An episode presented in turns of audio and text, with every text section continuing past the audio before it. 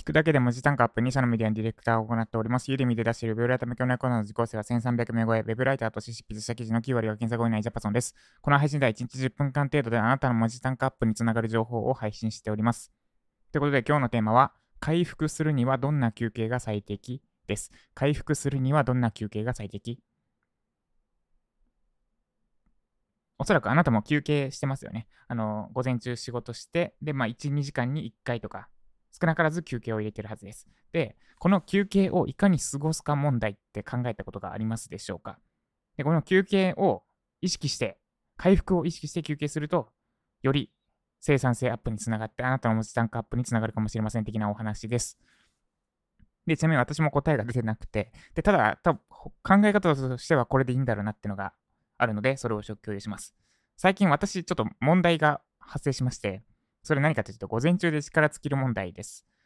今私がやってる午前中の作業をお伝えすると、まず朝起きて散、散歩を置いてて、散歩して帰ってきた後、えっと、ライターさんの書いた記事のフィードバックを返してます。で、これは、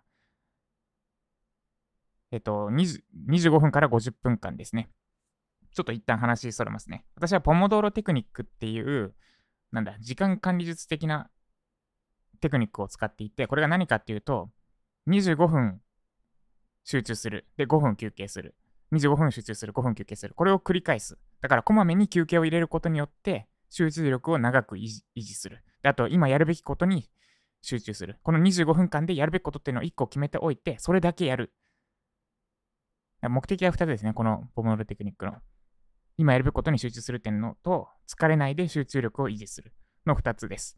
で、私はこれをやってますと。で、また話に戻します。で、朝、まず記事フィードバックを1、2ポモドロ分返します。つまり25分から50分間かけてフィードバックを返します。で、次、まあ、純不動だけどスタイフを収録します。だいたい台本作って配信してアップロードに1ポモドロ分です。で、今はその後、ライジャパの構成パワーポップ作り、収録をやってます。で、これが、まあ、無制限ですけど、25分を、えっ、ー、と、1日の集中力に持つのが3、4回分です。25分 ×3、4回分。で、合計すると、これ全部合わせると25分かける3、えっ、ー、と、2、3、4、5、6、7、6回ぐらい。で、5分休憩だから、サブ6、18、180分。これで3時間ですね。だいたい午前中で、この3つですね。フィードバック返す、スタイフ収録する、ライジャパンについてやるってやってます。で、問題なのは、これが終わって、もうなんか、あ、今日終わったわって感じになるってことです。5分25分に1回休憩入れてるにもかかわらず、もう力尽きちゃう。で、なんで5分間休憩なるべくスマホ触らないようにしてるし、息子と遊んだりしてるんですけど、この5分をもっと効果的に休まないと、休めるようになったら、午後も、午前、もし仮に午後も午前中並みの集中力で作業できるようになったら、もっと、もっとできること増えるんじゃないかってとこで、この休憩をいかに過ごすかを考えてます。で、休憩でやるべきことって、もう決まって、私の中では答え出てて、出てて、大きな軸としては、運動か睡眠です。で、人生で大切なものランキング3つですね。誰しもが、人類か、人類によって大事なものは食事、睡眠、運動ですね。で、食事はちょっとまあ、別、休憩に、休憩25分に1回やることじゃないので置いといて、まあ、食事も入れてもいいのかな。食事もちょっと入れますか。ちょっと急遽ですけど。そう、食事、運動、睡眠のいずれかです。休憩でやるべきことは。だからこれのどれにも該当しないことはやるべきじゃない。例えばスマホとかってどれですか？食事でも運動でも睡眠でもないですよね。だから休憩中にやることじゃない。っていう風な判断ができます。で、やるべきことは食事、運動、睡眠のどれかです。ってのはもう分かってます。で、例えば睡眠で言うと、昼寝はまさに睡眠ですね。で、瞑想も多分この睡眠に近いかなってことですね。脳の考えを整理す、考えは整理しないか。今ここに集中するっていうことで脳が、脳の休憩になるので、瞑想についても睡眠に近いかなってとこです。で、次、運動。運動は筋トレか散歩ですね。私がやるとしたら。で、運動することで、えっと、なんだっけ、乳酸が溜まります。筋肉に。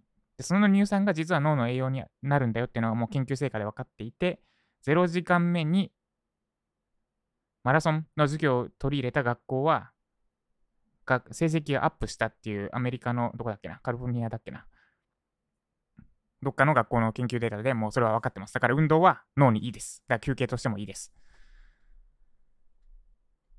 だ筋トレ散歩。で、あと食事についてはあれですね、あの糖分取り入れる、チョコレートとかを入れるのもありかなって今思いました。で、今実際私もそれやってるわってとこで、なんでこの3つなんですよね、軸は。睡眠、運動、食事。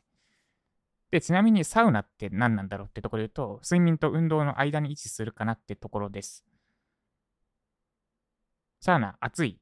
えっ、ー、と、汗かきますから、まあ、運動に、運動、運動しないけど、運動に近いものがある。で、かつ、今ここに集中できる。まあ、瞑想的な効果もあるんで、睡眠と運動の間がサウナ。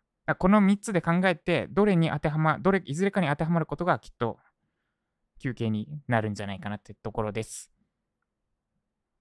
で、私が今悩んでるのは、果たして何をするべきなのかってところですね。で、多分、昼寝を増やしてもいいのかな。今、今注目してるのは昼寝か瞑想です。私はお昼明けに昼寝を15分から20分ぐらい絶対毎日取り入れてるんですが、これの頻度を増やしてもいいかなって思ってます。っていうのも、朝ってめっちゃ集中できるじゃないですか。脳みそが空っぽだからですね。寝てる間に脳の思考が整理されて、で、まっさらな、机の上まっさらな状態になってるって状態ですね。で、午前中作業したり、午後作業していく中で、なんだろう、食べ終わった皿が机の上に散らかっていく状態ですね。その状態だとちょっと集中できないじゃないですか。で、寝ることでその皿がまた綺麗になるみたいな、そんなイメージです。なんで、睡眠は間違いなく効果がある。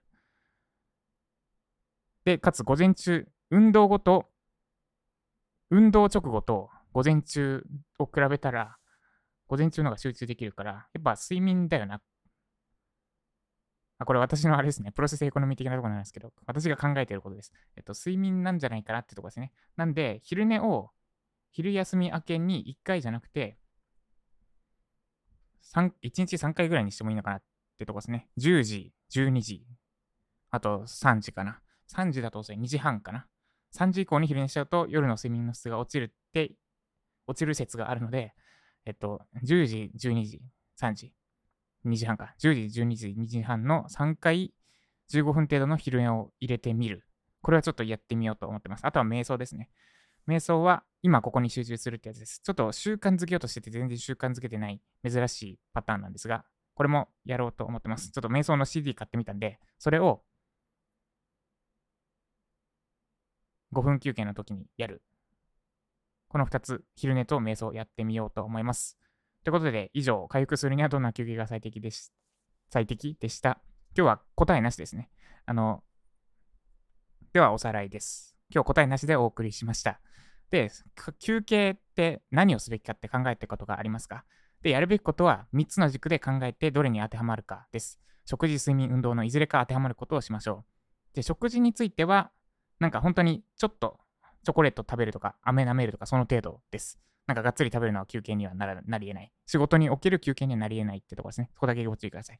で、運動か睡眠、残るは運動か睡眠ですね。このいずれかに当てはまることを休憩中にやるようにするしましょう。例えば昼寝だったり瞑想は睡眠に当てはまります。で、筋トレと筋トレだったり散歩は運動に当てはまります。で、サウナは私の持論ですが、運動と睡眠の間に位置するかなってところです。で、この3つ、食事、運動、睡眠のいずれにも当てはまらないものは、あなたの脳の休憩にはなっていません。例えばスマホいじるってどれにも当てはまらないんですよね。なんで休憩中にやるのはいまいちです。Twitter ももちろん。あとネットサーフィングもそうです。なんで休憩中何やるべきか、食事、運動、睡眠のどれに当てはまって今やってることはどれに当てはまるだろうか的なことを意識してみてください。あと、私は休憩中これやってますみたいなことがあれば、ぜひコメント欄にコメントください。以上、回復するにはどんな休憩が最適でした。で、あれか、私はちょっと睡眠のに注目してみようかと思って、昼寝と瞑想を1日3回の昼寝と、あと、瞑想を取り入れていこうと思ってます。結果はまた後日お伝えします。以上、回復するにはどんな休憩が最適でした？ということで、今日も適度に休憩入れつつ、で、休憩中に体を休めて、MP を回復することを意識しつつ頑張っていきましょう。イオジャパさんでした。